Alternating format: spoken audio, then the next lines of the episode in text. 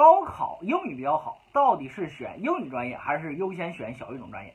这里边有个难点，就是你首先要明确英语和小语种这个专业两个专业之间的一个关系啊。第二一点的话，就是英语和小语种这个专业，它俩的优劣势在就业、读研、选学校和未来的升学方面到底有没有什么差别？然后你再决定优先选英语还是优先选小语种。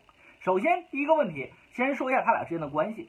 目前英语和小语种都属于什么呢？文学门类下属外国语言文学大类下属的专业，一共有六十二个专业。这六十二个专业呢，分两波，一波是什么呢？一波是以英语语系为代表的，另一波是以小语种为代表的。那么英语语系为代表，一共仨专业，分别是英语、啊翻译和商务英语这三个专业。另外以小语种为代表的，一共是五十九个专业，就是各个国家的语言，比如说俄语、德语、法语、西班牙语、阿拉伯语、日语、啊波斯语、朝鲜语、菲律宾语、啊梵语、巴利语。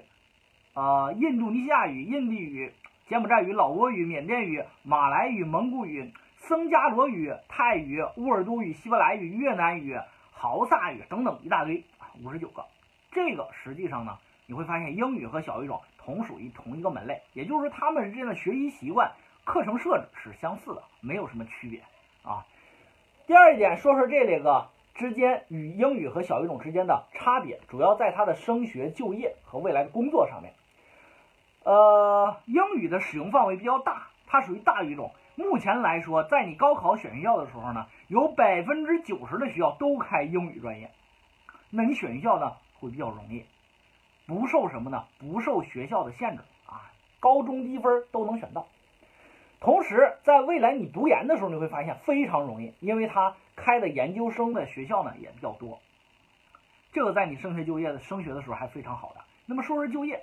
目前来讲，毕业从事的工作主要在事业单位公务员、事业编、呃外事外贸局、外专局、外国专家局嘛，进出口贸易公司、跨境电子商务、翻译、呃媒体，包括网络媒体和传统的电视媒体、广播媒体，大中小学的老师，互联网公司啊，包括像这个阿里巴巴、腾讯，每一年都招收大量的英语人才啊，国有企业、外贸啊外资企业。都非常多，特别是在北上广深地区，很多外资企业就是招收专门招收英语的人才。岗位呢，主要从事公司的管理、外事外联、翻译、营销和策划。比如说像这个我们说的这个徐工机械这种集团，它也招收大量的什么呢？笔译人才，目的是啥呢？翻译的笔译人才，翻译不光有口译，还有笔译。笔译人才干嘛？翻译专门的这个工业相关的这样的外资文著啊。所以说。都招收大量人才啊，就业面比较宽。那么小语种，小语种目前来讲呢，它的特点是精准读研、精准就业。呃，你选它一定是你特别喜欢这个这个小语种的国家，比如说我特别喜欢日本的风情，你可以选它没问题。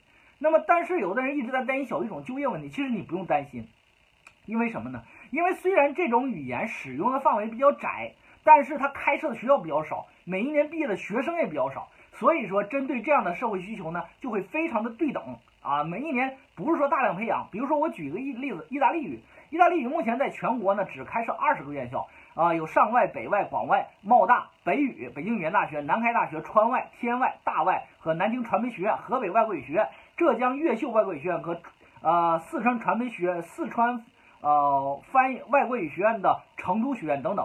每一年平均呢一年下来也就招生四百到五百人。那么这样来讲，这四百到五百人在北上广深地区非常好就业，所以你完全不用担心小语种的就业问题。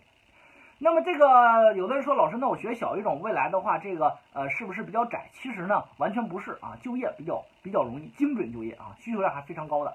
那么对于一个同学是英语比较好，那么优先选哪个呢？我认为优先你考虑的应该是英语和翻译类的专业，这是优先的。其次完全可以考虑小语种专业，为什么呢？因为小语种专业它的第二语言都是英语。这样来讲的话，就算你学了，比如说波斯语，未来到大学了之后，觉得我还是想在英语方向发展，你依然还是有机会的。所以说呢，不要过分的这样的一个纠结啊，这样给你一个非常好的一个建议。